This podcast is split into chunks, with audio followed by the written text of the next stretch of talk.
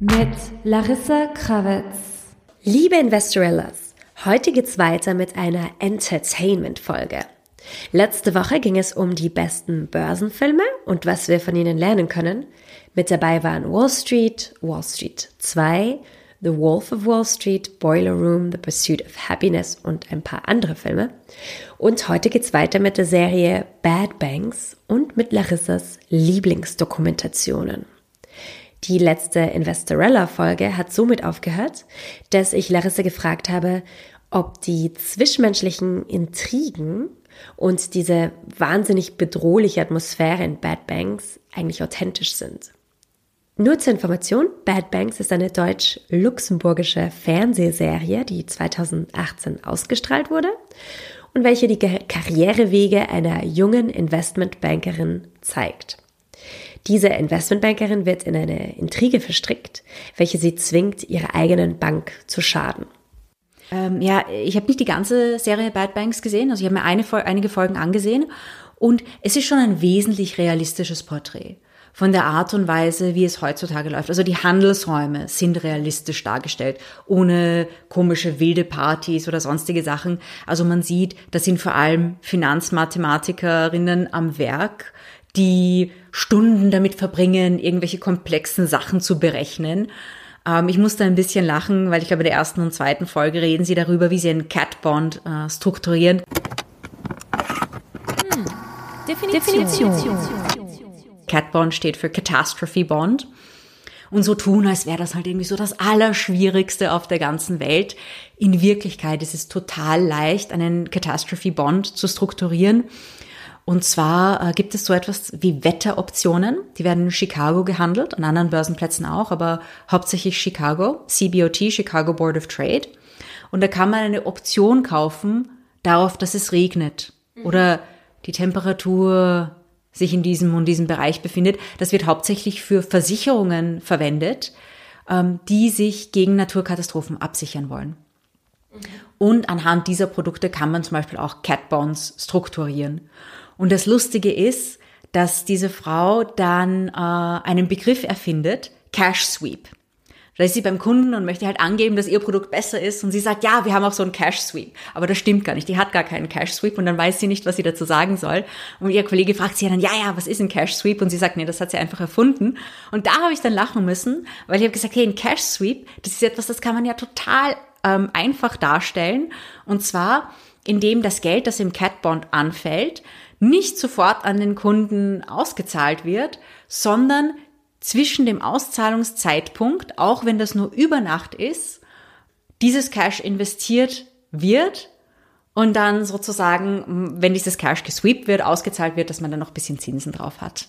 Mhm. Oder so. Oder dass man irgendwie im Falle von Negativzinsen den Cash Sweep früher macht, um das so bis zu diskontieren. Also das ist eine Sache, die äh, und, und es sozusagen dem Kunden dann irgendwie früher zu geben. Mhm. Ähm, da kann man alle möglichen Sachen dazu sagen, ähm, wie man einen Cash Sweep strukturieren kann.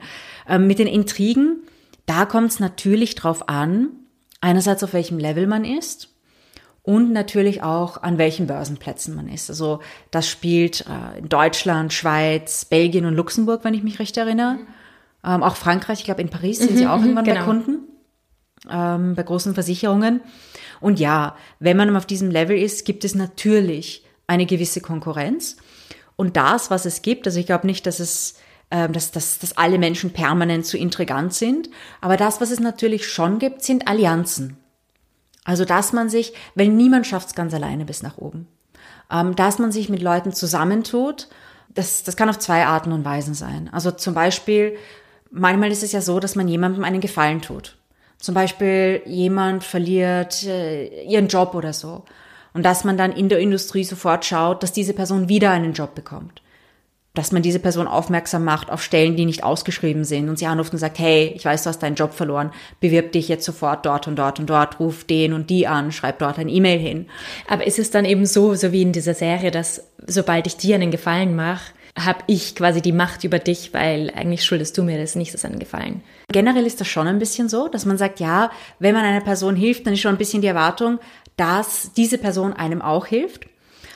Aber ich habe das nie so konkret erlebt, wie es in dieser Serie dargestellt wird. Weil diese ältere Frau hilft ja der Jüngeren wirklich eben einen Job zu kriegen und verlangt dann von ihr quasi den anderen Arbeitgeber auszuspionieren. Ich glaube, das ist schon sehr, sehr, sehr direkt.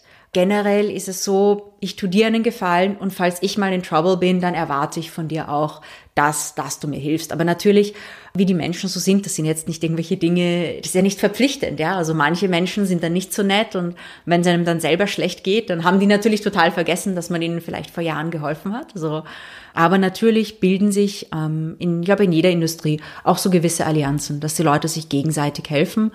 Das ist da ganz gut abgebildet. Mhm. Aber sonst, ich meine, ein Catbond zu strukturieren, ja, so, da bräuchte man nicht unbedingt einen Workshop machen, aber vielleicht schreibe ich mal einen Blog dazu für diejenigen da draußen, die das interessiert, ja. wie man sich sozusagen zu Hause und ja, das geht auch mit Microsoft Excel noch, einen äh, selbst einen hausgemachten DIY Catbond strukturieren kann. Ich würde sagen, das geht ab 5000 Euro, müsste das gehen. Ja, muss man schauen. Muss ich schauen, muss ich schauen. Vielleicht ist die Stückelung etwas größer, aber ähm, das ist auch ganz, ganz wichtig. Das, das will ich bei, bei Serien wie Bad Banks noch dazu sagen. Die Dinge sind nicht so kompliziert, wie man denkt. Also es wird dann immer so getan, ja, als wäre das eine mega komplizierte Sache und es wird riesen Tamtam drüber gemacht und es arbeiten super tolle Finanzmathematiker daran, die alle ein PhD haben und in Wirklichkeit ist die Finanzwelt aber nicht so kompliziert. Es geht da um relativ einfache Statistik- und Wahrscheinlichkeitsrechnung. Das sind nicht Dinge, die so mega kompliziert sind. Das Einzige, das kompliziert ist, ist Risikomanagement bei Optionsportfolios. Das ist wirklich ein sehr kompliziertes Thema. Aber wenn man jetzt irgendwie so in so einen Katastrophenbond strukturieren möchte, selbst wenn da Optionen drinnen sind, wenn die teilweise gehatcht sind oder ja, mit Caps und Floors das Risiko begrenzt ist, dann ist das nicht so eine komplexe Sache, auch risikomanagementseitig nicht. Was heißt genau, wenn sie gehatcht sind mit Caps und Floors? Ja. Hm. Also Caps und Floors stellt man normalerweise mit Optionen dar. Und da sagt man, okay, die Optionen werden schlagend, wenn ein gewisser Mindest- oder Höchstpreis erreicht wird. Also der Mindestpreis der Floor oder der Höchstpreis der Cap. So, so ist das, so kann man das ganz kurz erklären. Und gehatcht? Ähm, gehatcht heißt abgesichert. Also Hedging ähm, heißt generell Absicherung. Das heißt, wenn sich, ich kaufe ein zweites Produkt dazu, das quasi die gegenteilige Bewegung von meinem Produkt macht. Das heißt, wenn meine, also ich kann zum Beispiel hedgen mit einer Option, mit einer, also wenn ich eine Aktie kaufe, kann ich mit einer Put-Option hedgen und wenn der Kurs meiner Aktie jetzt um einen Euro fällt, dann steigt der Kurs meiner Put-Option um diesen Euro. Also muss man natürlich genau die Ratios berechnen. Und somit ist egal, was der Markt macht. Dadurch, dass ich zwei Produkte habe, die sich gegenteilig bewegen, ähm, ist mein Ergebnis null. Und das, äh, und der Deal, der Trade ist abgesichert. Das ist Hedging. Verstehe. Und äh, wenn wir über Dokus jetzt reden, die sind ja meistens auch realistischer. Hast du da eine, eine Liste an Dokumentationen, die du wirklich unbedingt uns weitergeben willst?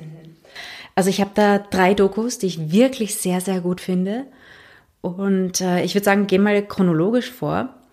Die erste ist über den Enron-Skandal und die heißt Enron, the smartest guys in the room. Wirklich, wirklich tolle Doku. Manche von euch können sich vielleicht erinnern, 2001, der Enron-Skandal. Enron war eine der größten Energiefirmen in den USA.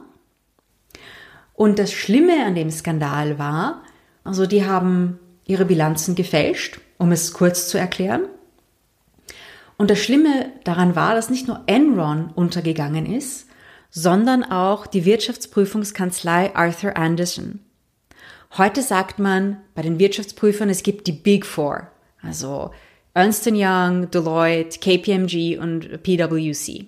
Früher gab es die Big Five. Da war Arthur Anderson auch dabei. Mhm. War eben eine der berühmtesten Wirtschaftsprüfungskanzleien weltweit. Und ähm, nach diesem Enron-Skandal haben sich auch einige Gesetze geändert für Wirtschaftsprüfer, was die Beratung betrifft. Denn bei diesem Enron-Skandal war es so, dass Enron so ein guter Kunde für Arthur Anderson war, dass sie quasi über diese Bilanzfälschungen hinweggesehen haben oder das nicht genau genug geprüft. Und als dieser Enron-Skandal aufflog, wurden bei Arthur Anderson auch im großen Stil Dokumente geschreddert. Das kann man sich heute gar nicht vorstellen, dass ein Wirtschaftsprüfer über seinen Kunden plötzlich massenweise Dokumente schreddert. Das war, ähm, das war der Enron-Skandal. Und da gibt es sehr, sehr, sehr tolle Interviews mit äh, der Whistleblowerin mhm. von, von dieser Zeit. Also Whistleblower, das sind Leute, denen auffällt, dass äh, kriminelle Aktivitäten vor sich gehen und die das dann auch melden beziehungsweise extern anzeigen. Und sie war eine Wirtschaftsprüferin, oder? Nein, sie war eine Mitarbeiterin im Enron-Konzern, ah, okay. die am Anfang gedacht hat, sie hätte einen Fehler gefunden in der Bilanzierung. Und sie hat dann angefangen, das ihren Vorgesetzten zu melden. Und dann hat sie gemerkt, okay, da will niemand sich das genauer ansehen. Und dann hat sie eben nachgestöbert, dann ist sie eben auch ähm, an externe Parteien herangetreten und hat gesagt, hier läuft etwas, das nicht stimmt. Und so ist das Ganze ins Rollen gekommen. Und Enron war auch ein sehr, sehr, sehr, sehr gutes Beispiel von einem total abgehobenen Management. Und das zeigt dann auch wieder etwas, was, was sehr, sehr interessant ist, dass es für manche Leute nicht um Geld geht, sondern um Macht. Um Macht, um Ansehen und dass manche Leute bereit sind, dann alles dafür zu tun. Auch wenn es heißt, dass die Bilanzen eines Großkonzerns gefälscht wurden. Und diese Bilanzfälschung fand dadurch statt. Und, und das ist die Methode, die Enron verwendet hat, ist überhaupt nicht neu. Ähm, diese Methode wurde über Jahrzehnte von den verschiedenen Institutionen verwendet. Ein Bruchteil davon ist je aufgeflogen. Mhm. Also das ist, ähm, nach, nachdem diese ganze Enron-Geschichte kam, haben die natürlich das auch verändert. Aber ähm, das, was bei Enron gemacht wurde, ist zum Beispiel, dass Geld im Kreis geschickt wurde an andere Gesellschaften, externe Gesellschaften, die ausgesehen haben wie externe Kunden, externe Finanzierungsgesellschaften, aber eigentlich verdeckt zum Konzern gehört haben. Ah, mhm. Und das Geld floss im Kreis und so wurde das ganze Geschäftsergebnis besser dargestellt, als es eigentlich war. Und ähm, der damalige Finanzvorstand zum Beispiel auch war daran beteiligt, diese ganzen Gesellschaften zu schaffen. Und das, was es auch zeigt, ist eine gewisse Arroganz, die, die man in der Kriminalität oft sieht. Denn wenn man kriminell ist, dann, dann ist es manchmal so, dass man irgendetwas Kleines macht und man kommt davon. Und dann denkt man sich, hey, das, das war ja leicht. Und dann macht man immer größere und immer wildere Sachen. Das sieht man oft in, in Dokus über die, über die Leben von, von wirklich erfolgreichen Kriminellen. Also auch, oft auch aus der Drogenszene der Film Blow über George Young oder, oder die Dokus über Pablo Escobar, da sieht man, dass die Leute dann immer weiter und immer weiter und immer weiter gehen. Und ein bisschen war das auch bei Enron so. Und die waren dann sogar so arrogant und es, sie waren sich sicher, dass sie nie entdeckt werden. Also ihre, ihre Machenschaften mit den äh, Offshore-Gesellschaften und den externen Gesellschaften. Und die haben dann sogar fiktive Besitzer dieser Gesellschaften erfunden. Und einer davon, das ist mir in Erinnerung geblieben, ähm, da haben sie gesagt, ja, das ist eine Person ähm, aus dem Nahen Osten. Und diese Person war vermerkt im Namen mit M. Yes. Y-A-S-S. Und wenn man das liest, heißt es eigentlich My Ass. M. Yes. Das war eine von diesen Geschichten, das kommt auch in der Doku vor. Und es ist sehr, sehr interessant, sich das anzusehen denn ähm, es zeigt eigentlich auch ähm, eine, eine andere Sache, ähm, nämlich die Analysten. Wie viele Analysten das eigentlich nicht gesehen haben. Und Enron war eine Gesellschaft, die extrem gehypt war. Ende der 90er, Anfang der 2000er Jahre. Und es ist auch irgendwie so, als für Investorella so ein bisschen immer ein Warnzeichen, wenn irgendeine Gesellschaft so sehr gehypt wird, dass niemand nachfragt, weil sie einfach so erfolgreich sind, weil alle einfach sagen, hey, das ist eine Maschine, um Geld zu drucken, da fragt niemand nach, da rechnet niemand nach. Nicht einmal die Leute, die das tun sollten, wie die Wirtschaftsprüfer oder auch die Analysten, weil die, die Analysten, deren Job ist es ja, den ganzen Geschäftsbericht, auch wenn der 300, 400 Seiten hat, im Detail genau. zu lesen. Mhm. Und das ist halt immer so eine Sache, wo man sich sagt, ja, wenn sich etwas so anhört, als wäre es zu gut, um wahr zu sein, dann ist es das meistens auch. Mhm. Und dann sollte man ganz genau nachprüfen. Und das zeigt Enron, dieser Enron-Film, sehr, sehr, sehr, sehr gut. Und die anderen Dokus? Ganz eine wichtige Doku, die ich absolut empfehlen kann, heißt Inside Job. Und da geht's um die Finanzkrise 2008. Ah. Und vor allem, wie diese Finanzkrise von den US-Behörden bewältigt wurde und wie äh, dieses ganze Bailout, die ganze Bankenrettung zustande kam in Wirklichkeit. Mhm, mh. ähm, sehr, sehr, sehr, sehr gute Doku. Und diese Doku zeigt ein sehr wichtiges Thema auf, das in den USA ähm, ein sehr großes Problem ist. Bei uns in Europa noch nicht so sehr, aber es kommt auch immer stärker, es wird auch immer stärker. Und zwar nennen die das in den USA das Drehtürphänomen, Revolving Doors. Und das beschreibt die Tatsache, dass oft Führungskräfte aus der Industrie in Regierungspositionen wechseln und dann vielleicht sogar wieder zurück, genauso wie in so einer Drehtür. Also mhm. zuerst arbeite ich in der Bank, dann arbeite ich für das US Treasury, berate den Präsidenten, dann arbeite ich vielleicht wieder in einer Bank. Und da, diese Doku zeigt sehr, sehr, sehr gut den Interessenskonflikt, den oft äh, Regierungen haben und auch die Macht der Bankenlobby über die Politik.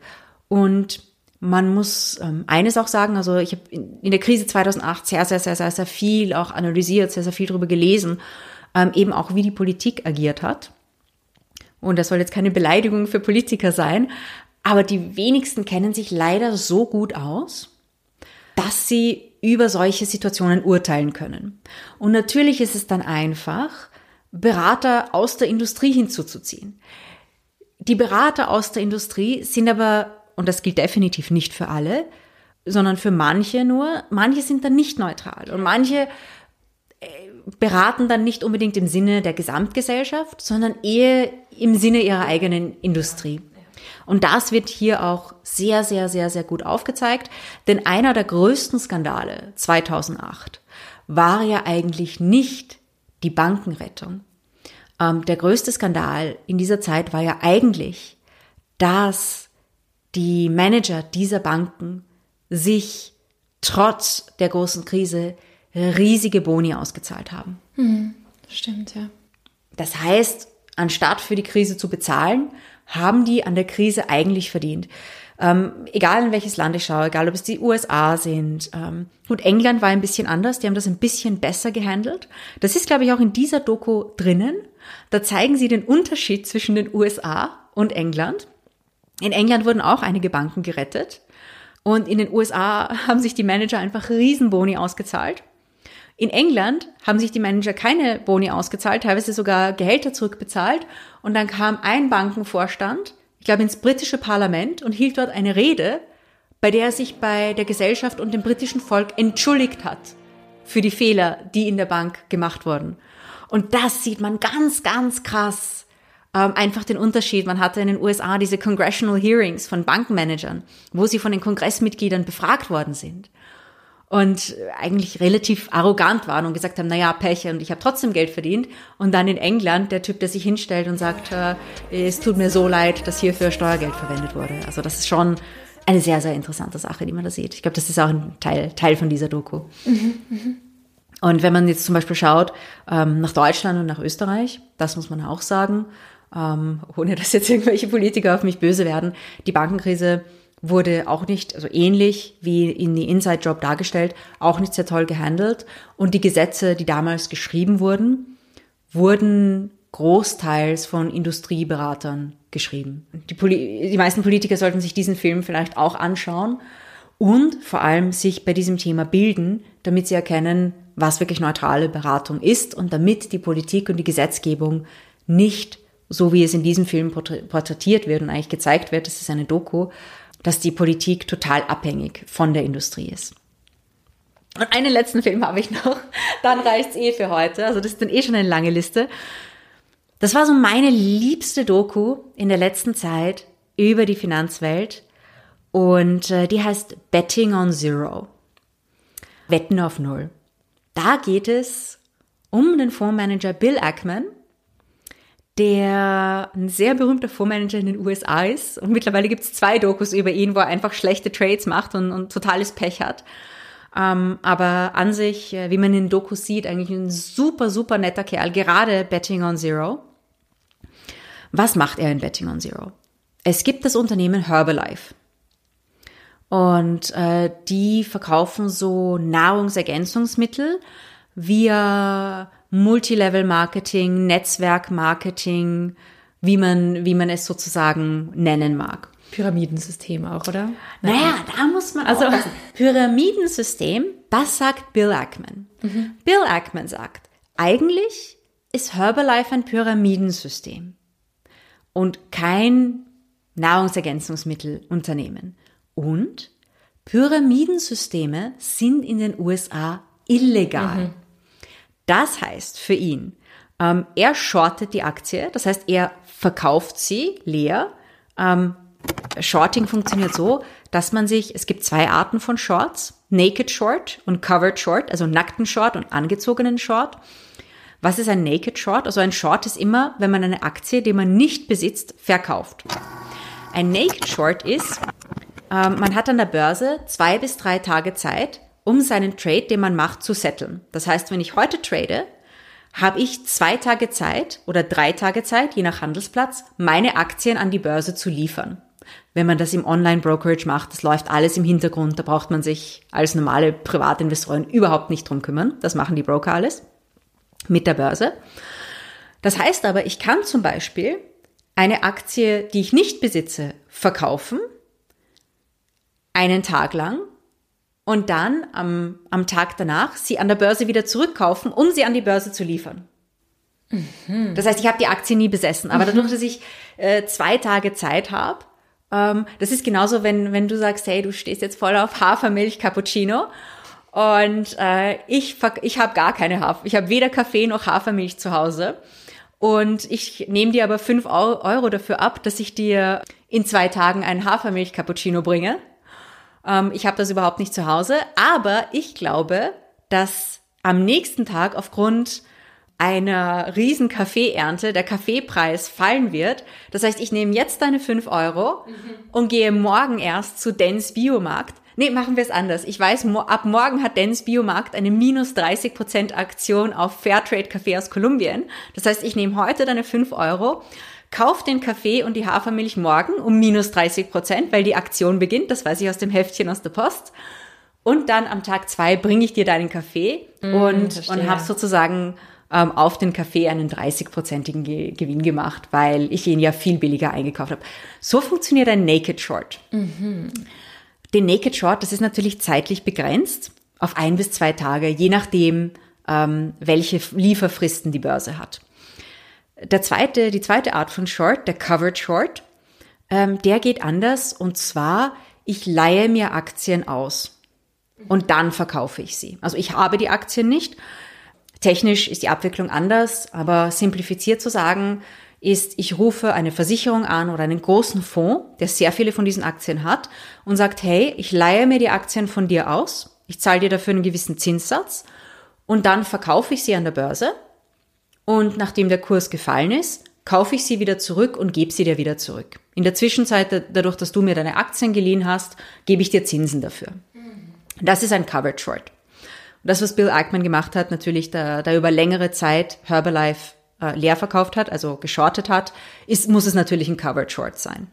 Ähm, ich nehme an, teilweise hat er vielleicht auch Put-Optionen oder andere Derivate dafür ver verwendet, um darauf zu wetten, dass der Kurs von Herbalife auf Null fällt denn wenn er beweisen kann, dass es ein Pyramidenspiel ist, dann gehen die Behörden her und schließen das Unternehmen und verbieten das Geschäftsmodell des Unternehmens. Und natürlich fällt dann der Börsenkurs auf Null mm. oder gegen Null. Einen gewissen ähm, Liquidierungswert wird es noch geben, aber deswegen Betting on Zero. Und Bill Ackman und seine Analysten reisen dann durchs Land und sammeln alle möglichen Konsumentenbeschwerden über das Unternehmen und Beweise dafür, die sie den Behörden dann liefern, um zu beweisen, Herbalife ist eigentlich ein Pyramidenspiel. Und es ist wirklich super zu sehen, wie er da durchs Land reist, wie er mit Leuten spricht, wie er und seine Analystinnen recherchieren, wie viele Existenzen dadurch eigentlich zerstört wurden. Also es ist teilweise auch eine sehr traurige Doku. Und das Ganze, und es ist eine wahre Geschichte, läuft eigentlich ganz gut für den Bill Ackman. Und er denkt sich, hey, das wird ein super Deal, den ich mache. Ich shorte Herbalife und bald ist es soweit, dass das Unternehmen verboten wird. Aber dann findet jemand andere heraus, weil Bill Ackman auch in den Medien drüber redet. Nach der Zeit wird ja bekannt, was er macht. Und Bill Ackman hat einen alten Feind. Und zwar den berühmtesten Hedgefondsmanager aktuell, der heißt Carl Icahn. Der ist über 80 Jahre alt, Ewigkeiten im Geschäft, sehr erfolgreich. Und Carl mag Bill nicht. Warum? Weil Bill Ackman hat irgendwann zehn Jahre zuvor oder so mal für oder mit Carl Icahn zusammengearbeitet. Diese Zusammenarbeit wurde irgendwie aufgekündigt oder hat nicht funktioniert. Und der Bill Ackman hat dann den Carl Icahn verklagt. Und er hat gewonnen. 10 Millionen Dollar. Was den Carl Icahn natürlich extrem geärgert hat. Und dann hat der Carl Icahn herausgefunden, dass Bill Ackman die Herbalife shortet, ist in die Medien gegangen und hat gesagt, ich kaufe jetzt Herbalife-Aktien in meinen Fonds. Natürlich, wenn Carl Icahn und in, in der Zeit, wo ich ähm, Twitter-Analysen gemacht habe und erforscht habe, wie sich Börsenkurse, äh, wie sich Twitter-Nachrichten auf Börsenkurse auswirken. Wenn Carl Icahn auf Twitter etwas sagt, dann geht's boom, ja. Mhm. Also die Börsenkurse steigen ähm, kurzfristig eben von den Aktien, über die er positiv spricht. Das war bei Netflix so. Ähm, Herbalife natürlich äh, keine andere Situation und, und, und Carl Icahn hat äh, Fonds mit Milliarden drin. Wenn der dann anfängt, irgendeine Aktie zu kaufen, dann steigt natürlich der Kurs. Das heißt, es wird eng für Bill Ackman. Und es gibt eine lustige Szene in diesem Film. Da werden beide live geschalten auf CNBC, glaube ich und diskutieren im Fernsehen miteinander. Das ist einfach so zum Lachen. Und es zeigt, diese, diese Doku ist richtig gut. Ich werde nicht sagen, wie sie endet. Ja, genau. Diese Doku ist mega gut gemacht und es zeigt richtig viel. Es zeigt einerseits, wie wichtig ähm, Aktivisten sind. Bill Ackman ist ein, ähm, also in, in, in, er macht auch andere Sachen, aber in diesem Fall auf jeden Fall ein, ein Activist-Investor der einfach sagt, es gibt Unternehmen, die gehören nicht auf den Markt, der wirklich durch das Land fährt und mit Leuten redet, um, um, um diesen Menschen auch weiterzuhelfen, dann nachher Herbalife zu verklagen, da, weil sie ihre Existenz verloren haben. Und, und Aktivisten wurden in den 70er, 80er Jahren sehr, sehr negativ betrachtet. Ähm, man hat sie auch genannt die Aasgeier des Kapitalmarkts. Aber auch der Aasgeier hat in der Natur eine sehr, sehr, sehr wichtige Funktion. Und das haben auch die, die Aktivisten zu einem Großteil, dass sie sagen, hey, es gibt Unternehmen, die werden entweder schlecht gemanagt oder diese Unternehmen tun Dinge, die schlecht sind für die Gesellschaft und deswegen möchte ich das gegen dieses Unternehmen etwas tun. Und so verdiene ich auch mein Geld. Also das ist quasi so ein bisschen eine Kombination aus den Markt transparenter und sauberer zu machen und damit Geld zu verdienen. Also das, das zeigt sich hier. So Bill, Bill Ackman, ähm, also er kommt in dieser Doku sehr, sehr positiv rüber. Es gibt dann noch eine andere Doku über Valiant Pharma, wo er auch investiert hat, wo er nicht so gut rüberkommt. Also nicht als gemeiner Mensch, aber als jemand, der, der sich vielleicht ein bisschen austricksen äh, hat lassen. Und es zeigt auch diese lustige Rivalität zwischen zwei sehr, sehr, sehr, sehr berühmten Hedgefondsmanagern. Und das zeigt doch irgendwie, weil manchmal sagen Leute, ja, am Kapitalmarkt, in der Finanzindustrie geht es den Leuten nur um Geld. Da sage ich immer nein, ab einem gewissen Level, also wenn die Leute so viel Geld verdient haben, dass, dass sie eigentlich ähm, entweder ausgesorgt haben oder dass sie Geld nicht mehr, nicht mehr so interessiert. Die Leute wollen nicht mehr Geld. Da geht es dann teilweise um Macht, um mhm. Ego oder teilweise geht es auch einfach darum, wer hat Recht. Mhm. Und das ist einfach diese Szene, wo beide live geschalten sind im Fernsehen. Das kann man nicht verpassen. Das muss man sich unbedingt anschauen. Das ist einfach richtig, richtig, richtig genial. Wow, also jetzt haben wir so über zehn Stunden Fernsehmaterial vor uns. ja, also der, der Winter kommt eh bald, dass ja, man sagt, stimmt. hey, man macht sich einen Tee und setzt sich dann vor den Fernseher. Wenn man, und ist es äh, besonders gut, wenn man sagt, hey, ähm, man hat zum Beispiel noch nicht investiert und man möchte sich dafür motivieren, ist vielleicht ein bisschen zu faul, um zu lesen, möchte auch ein bisschen so berieselt werden, ähm, weil es kommen natürlich auch viele Investmentideen und Strategien in diesen Filmen vor. Dass man sagt, hey, ich schaue mir mal Filme an, einfach um mich, um mich ein bisschen zu motivieren, um ein bisschen zu lachen oder zu weinen, je nachdem, wie einem gerade ist. Ähm, oder auch ein bisschen was zu lernen eben in diesen Dokus. Wobei eben auch diese Dokumentationen teilweise, also diese Filme, so wie du sie beschreibst, klingen schon auch sehr beängstigend. Also der ganze Finanzmarkt klingt jetzt auch nicht so sympathisch, muss man sagen. Nein, also es ist, ähm, man muss, man muss natürlich auch bedenken, ähm, dass viele Leute in die Finanzbranche gehen. Also das stimmt eigentlich gar nicht mehr. Ähm, früher war es die Finanzbranche, das hat sich aber jetzt geändert, jetzt ist es die Tech-Branche. Es gibt immer Branchen, die werden super bezahlt. Äh, besser bezahlt als alle anderen Branchen. Und natürlich gehen Menschen, die viel Interesse an Geld haben, eher in die Branchen, die am besten bezahlen. Mhm. Das ist, das ist klar. Und unter diesen Leuten, die sich eben sehr für Geld interessieren, gibt es natürlich auch den Typus, der bereit ist, für Geld sehr, sehr viel oder alles oder auch unmoralische oder teilweise illegale Sachen zu machen, ähm, was in diesen Filmen auch gezeigt wird. Ähm, das ist die Finanzbranche nicht mehr, weil mittlerweile ist die Finanzbranche stark durch die Digitalisierung betroffen. Ähm, man rechnet damit, also der CEO von Bar Barclays in England hat damit gerechnet, dass in den nächsten 10, 15 Jahren noch 50 Prozent der Arbeitsplätze mindestens aufgrund der Digitalisierung wegfallen in der Finanzbranche. Das heißt, die Gehälter sinken natürlich auch. Ähm, es ist schwerer für die Leute, Jobs zu bekommen. Mittlerweile ist die Tech-Branche ähm, mhm. in vielen Ländern die, die am besten bezahlt. Also in, in deutschsprachigen Raum würde ich sagen, bei den Einstiegsgehältern ist die Tech-Branche, wenn man spezi so spezialisiert ist, auf jeden Fall besser als die Finanzbranche. Und ähm, natürlich ist es eine Branche, die gewisse Leute anzieht. Andererseits ist dann natürlich auch die Sache, dass, also das ist ein bisschen mehr philosophisches Thema, dass wir selbst vielleicht auch als Gesellschaft zu Geld nicht unbedingt einen positiven Zugang haben, dass wir Geld generell als etwas Schmutziges sehen, dass das dann auch irgendwie als schmutzige Branche betrachtet wird, dass wir diese Branche härter kritisieren ähm, als andere Branchen, dass wir zum Beispiel sagen, ja, also Aktienhandel oder so, Leerverkäufe sind unmoralisch, ganz, ganz schlimm, aber ein Großteil der Bevölkerung akzeptiert gleichzeitig zum Beispiel wenn man jetzt die Lebensmittelbranche ansieht, in der jährlich Millionen von Tiere getötet werden, dass man sagt, na das ist normal. Das mhm, akzeptiert. Ist immer so.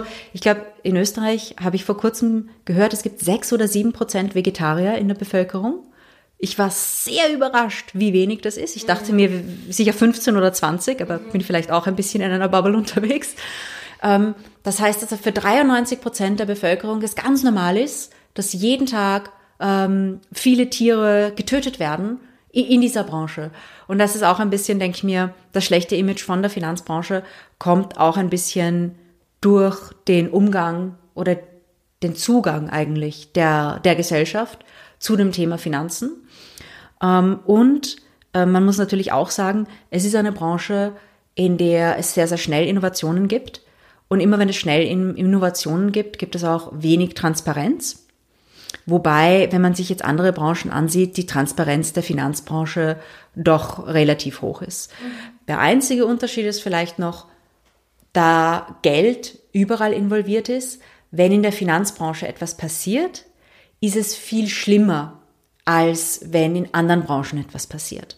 Also die Auswirkungen sind viel größer. Also ich denke mir, dass, dass deswegen die Finanzbranche auch besonders kritisch betrachtet wird, besonders hart kritisiert wird, weil die Fehler, die dort gemacht sind, einfach gravierender sind. Also wieder der Vergleich zur Lebensmittelbranche.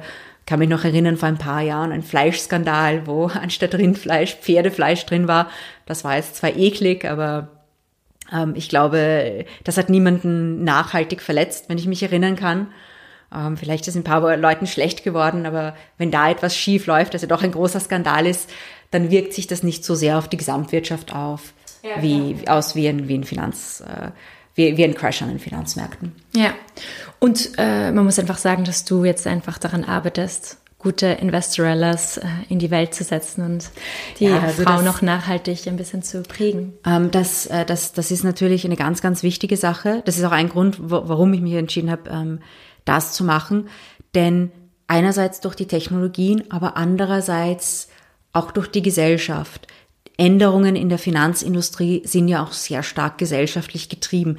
Das sieht man jetzt auch, wenn man jetzt sich The Wolf of Wall Street ansieht. Anfang, Mitte der 90er Jahre und wie ein Trading Floor heute aussieht, da ist ja schon mega viel passiert. Mega, mega, mega viel.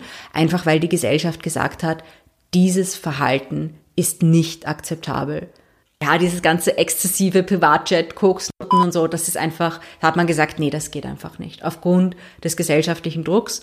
Und deswegen ist es da auch wichtig, sich als Gesellschaft, als Individuum und mehr Individuen dann hoffentlich einzubringen für mehr Transparenz, für Nachhaltigkeit und für ethische Geschäftsgebarung. Ich bin aber sehr optimistisch, dass sich das in Zukunft sehr, sehr stark positiv verändern wird. Gut, eine lange Folge jetzt doch geworden. Einiges an Wissen haben wir jetzt äh, sammeln können. Und wir freuen uns schon auf die nächste Folge nächste Woche. Die dreht sich um Immobilieninvestment. Ja, da sprechen wir über, manche von euch wissen das schon, meine allerliebste Asset-Klasse und zwar die REITs, die Real Estate Investment Trusts, aber auch generell darüber, wie Immobilieninvestitionen funktionieren auf individueller und institutioneller Ebene. Wunderbar. Gut, und weil wir jetzt so viel geredet haben und die Episode doch recht lang geworden ist, gibt's die lustige Anekdote von Larissa nächste Woche. Tschüss. Bye.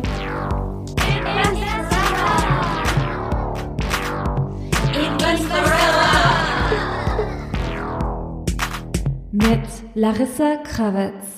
Dieser Podcast wurde präsentiert von Oh, wow.